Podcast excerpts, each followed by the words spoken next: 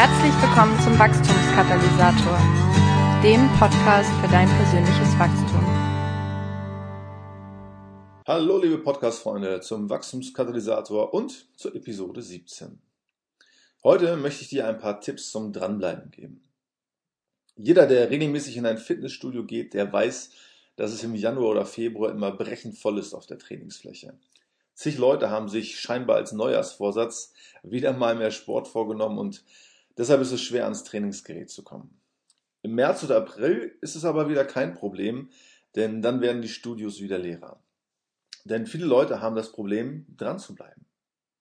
Mit dem geistlichen Wachstum verhält es sich ganz ähnlich. Ja, Leute sind gewillt oder sogar begeistert darüber, geistlich wieder vorwärts zu kommen, aber nach einer Phase der Euphorie flacht das Ganze dann recht schnell wieder ab. Dranbleiben ist ein Problem oder zumindest eine Herausforderung. Jemand sagte einmal, der Weg zur Hölle ist mit guten Vorsätzen gepflastert. Nun kommt man nicht gleich in die Hölle, wenn man nicht dran bleibt. Aber die Frage ist doch, wie kann man dranbleiben und dauerhaft geistlich wachsen? Du kennst vielleicht auch so etwas wie ein Plateau, wenn du das Gefühl hast, dass du dich nicht mehr bewegst, dass du keinen inneren Antrieb mehr hast und scheinbar nichts mehr geht. Es gibt übrigens viel weniger Dranbleiber, als man denkt und viel mehr Leute, als einem lieb sein kann, bleiben irgendwann stecken oder verlassen die Arena sogar.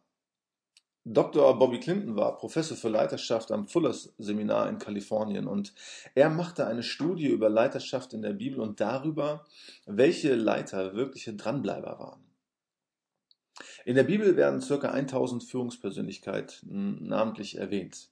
Ca. 100 werden uns etwas näher vorgestellt.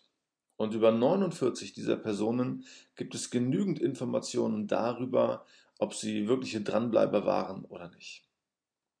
Clinton stellte bei seinen Nachforschungen vier Kategorien von Leitern auf oder fest. Erstens die Kategorie früher Abbruch. Einige dieser Leiter sind relativ früh durch Gottes Eingreifen oder andere Umstände aus dem Dienst genommen worden. Zu dieser Kategorie zählen Simson, Josia, oder Absalom. Zweitens die Kategorie schlechtes Ende. Bei diesen Leitern ging es gut los, aber in der zweiten Hälfte ihres Dienstes ging es peu à peu oder steil abwärts. Hier nennt Clinton Gideon, Saul oder Salomo. Drittens die Kategorie mittelmäßiges Ende. Bei ihnen lief es relativ gut, aber sie erreichten nicht genau das von Gott vorgegebene Ziel. Hier wären David, Josaphat oder Hiskia zu nennen. Und viertens die Kategorie gutes Ende. Diese Leiter waren Gott Zeit ihres Lebens treu und blieben dran und erreichten das Ziel. In diese Kategorie fallen Abraham, Josef, Daniel, Paulus oder Petrus. Clinton weist interessanterweise in seiner Studie nach, dass nur ca. 30 Prozent der in der Bibel erwähnten Leiter ein gutes Ende nahmen, also Dranbleiber waren. Das bedeutet, dass zwei von drei geistlichen Leitern keine Dranbleiber waren. Nicht alle gaben auf, aber viele stagnierten. Ja, und auch wenn du dich nicht oder noch nicht als geistlichen Leiter betrachtest, aber in puncto geistlichem Wachstum verhält es sich, wie ich finde, ganz ähnlich. Es gibt Leute, die starten gut und mit Feuereifer. Aber dieses Feuer ist nur ein Strohfeuer und hält nicht lange vor. Es gibt Leute, die gehen Zeit ihres Lebens in eine Gemeinde, aber es ist mehr oder weniger eine religiöse Pflichterfüllung, keine Spur von persönlicher Entwicklung. Dann gibt es jene, bei denen läuft es so mittelmäßig. Ja, denen ist geistliches Leben und Wachstum schon wichtig. Sie kommen auch immer wieder an den Punkt, dass sie neu durchstarten wollen, was aller Ehren wert ist, aber es geht nicht weiter oder sie kommen nicht vom Fleck. Und es gibt Leute, die schaffen es tatsächlich, ihr ganzes Leben hindurch geistlich zu wachsen, sich zu entwickeln und dran zu bleiben. Die Frage also ist, was das Besondere an einem Dranbleiber ist. Was macht ihn aus oder was sind die Merkmale? Von Dranbleibern. Clinton beschreibt ausgehend von seinen Untersuchungen nun fünf Merkmale von Leitern, die ein gutes Ende nahmen. Folgende Kriterien wiesen diese Dranbleiber auf. Erstens, sie hatten einen Weitblick, der es ihnen möglich machte, sich auf ein Ziel zu konzentrieren. Zweitens, sie genossen den vertraulichen Umgang mit Jesus und erlebten wiederholt Zeiten der persönlichen Erneuerung. Drittens, sie lebten in den wichtigsten Bereichen des Lebens diszipliniert. Viertens, sie waren das ganze Leben lang bereit zu lernen. Und fünftens, sie hatten ein Netzwerk bedeutungsvoller Beziehungen und verschiedene wichtige Mentoren in ihrem Leben. Okay, was heißt das alles für Leute, die geistlich schneller vorwärts kommen wollen und nicht stagnieren möchten? Fünf Tipps möchte ich dir geben. Fünf Dranbleiber-Tipps. Erstens, Dranbleiber haben eine Perspektive oder eine Vision für ihr ganzes Leben. Es geht darum, schon am Anfang das Ende im Sinn zu haben und nicht einfach nur in den Tag hineinzuleben oder hineinzubeten, ja, sondern zu wissen, was man will, wie man sein will und was man tun will. Du solltest eine Vorstellung davon haben, wie dein Leben als Christ aussehen soll. Im Grunde geht es darum, ein Leitbild für das eigene Leben zu entwickeln und einen Fixpunkt für das eigene Leben zu haben. Und so ein Zukunftsbild wirkt wie ein Kompass. Ja, und wenn ich mal vom Weg abgekommen bin, dann kann ich mich hiervon ausgehend neu orientieren. Was meiner Meinung nach hier ganz wichtig ist, ist, dass man sich so etwas nicht nur im Kopf vorstellt, sondern dass man es unbedingt auch verschriftlicht. Wer schreibt, der bleibt. Und nur was man schreibt, das bleibt. Meine Mentis und Seminarteilnehmer fordere ich immer wieder heraus, dass sie hierzu ihre eigene Grabrede oder, wem das zu destruktiv ist, eine Geburtstagsrede zum 80. Geburtstag oder so verfassen. Ja, sie sollen sich vorstellen, was Freunde und Bekannte am Ende des eigenen Lebens sagen über ein Selbst, über den Weg mit Jesus, die Errungenschaften oder das Vermächtnis. Ja, so entwickelt man eine Perspektive oder eine Vision. Und um sich immer wieder neu zu orientieren, ist es auch erforderlich, dass man sich zu bestimmten Zeiten diese Vision immer wieder vornimmt, sie modifiziert oder durchbetet. Ja, manche gehen hierfür einmal oder mehrmals pro Jahr in Klausur. Ich zum Beispiel lese meine Lebensvision fast jeden Tag einmal, ähm, um sie mir ins Gedächtnis zu rufen oder auch um konkret dafür zu beten. Ein zweiter Dranbleiber-Tipp. Ja, ein weiteres Merkmal von Dranbleibern ist, dass sie immer wieder Zeiten der Erneuerung erfahren in ihrem Leben. Keine Klinge, egal aus welchem Stahl und welchen Feuern sie geschmiedet ist, bleibt ewig scharf. Ja, jeder braucht Erneuerung. Die Kunst, diese Erneuerung herbeizuführen oder den Raum dafür zu schaffen, entscheidet darüber, ob ich dranbleibe oder nicht. Und hierzu solltest du zum einen ganz klar haben, was dein persönlicher Zugangsweg ist. Ja, denn dieser weist dir auch in Sachen Erneuerung den Weg. Hierzu kannst du gerne auch nochmal die Episode 7 hören, wo ich über unsere Zugangswege spreche. Einer meiner Mentoren erlebt Erneuerung, indem er sich zurückzieht und die Einsamkeit und die Stille sucht. Und wer das Interview mit Micha Siebeneich gehört hat, Episode 6, weiß, dass ihm Stille Angst macht. Ja, du musst wissen, was dich schärft, erneuert oder inspiriert. Ich war gerade auf dem Willow-Leitungskongress bei mir hier in Hannover und obwohl mir hier nichts so richtig neu war, erlebe ich hier Erneuerung und Inspiration. Das, so ein Kongress, ist für mich ein Raum der Erneuerung. Ja, du musst also wissen, ja, welchen Raum du brauchst, um immer wieder Erneuerung zu erleben und diesen Raum musst du natürlich auch regelmäßig betreten.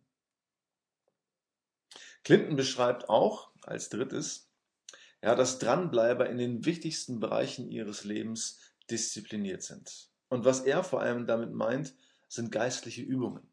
Ja, Dranbleiber praktizieren geistliche Übungen. Geistliche Übungen, auch Exerzitien genannt, sind Zeiten, die ja, abseits des alltäglichen Lebens zu einer intensiven Besinnung oder Begegnung mit Gott führen sollen. Und hier geht es in der Regel um sowas wie Gebet, Meditation, Schriftlesung, Fasten, Schweigen oder Pilgern. Jeder, der dranbleiben will, muss wissen, welche geistlichen Übungen ihm oder ihr dabei helfen, Gott zu begegnen. Und hier benötigt es auch ähm, eine gewisse Disziplin. Ja, wenn es die Lectio Divina, ich erinnere hiermit an die Episode 4 ist, die dir hilft, Gott zu begegnen, dann braucht ein Dranbleiber hier Disziplin, um das zu einer Lebensgewohnheit zu machen. Oder nehmen wir das Beispiel von der letzten Episode, die sogenannte stille Zeit.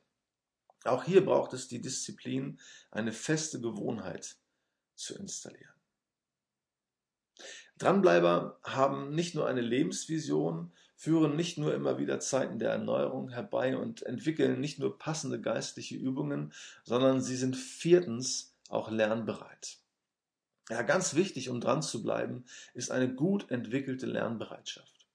Wenn ein Nachfolger Jesu von einer Vielzahl von Quellen lernt, hat Gott viele Möglichkeiten, neue Energien freizusetzen, Weitblick oder neue Ideen zu schenken, die dann in der eigenen Entwicklung entscheidend weiterhelfen.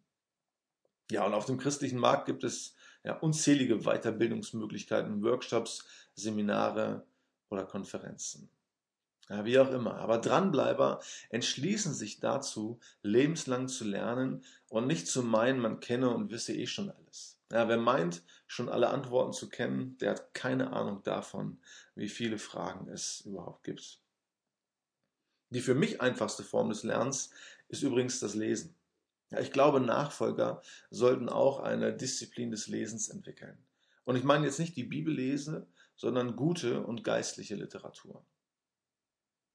Mir macht Lesen übrigens überhaupt gar keinen Spaß. Ja, und es hat überhaupt nichts mit Unterhaltung bei mir zu tun. Ich habe wahrscheinlich schon weit über 1000 Bücher gelesen, aber darunter waren bisher nur zwei Romane. Äh, und auch nur deswegen, weil meine Frau mich dazu gezwungen hat. Ja, ich diszipliniere mich dazu, dass ich jeden Tag zehn Minuten geistliche Literatur oder Fachliteratur lese. Und übrigens schreibe ich dann auch immer ähm, meine wichtigsten Erkenntnisse in einer Art Journal. Und dieses Journal wiederum sehe ich von Zeit zu Zeit durch, um zu lernen. Und zu guter Letzt sei nochmal gesagt, ja, dass Dranbleiber einen oder mehrere Mentoren haben sollten. Ja, und hierzu muss ich gar nicht mehr so viel sagen, da ich das in vielen Episoden schon getan habe. Ja, Mentoring ist gemeinsam mit Bibellese die Grundlage der Wachstumsformel, die ich in Episode 2 und 3 ausführlich erkläre.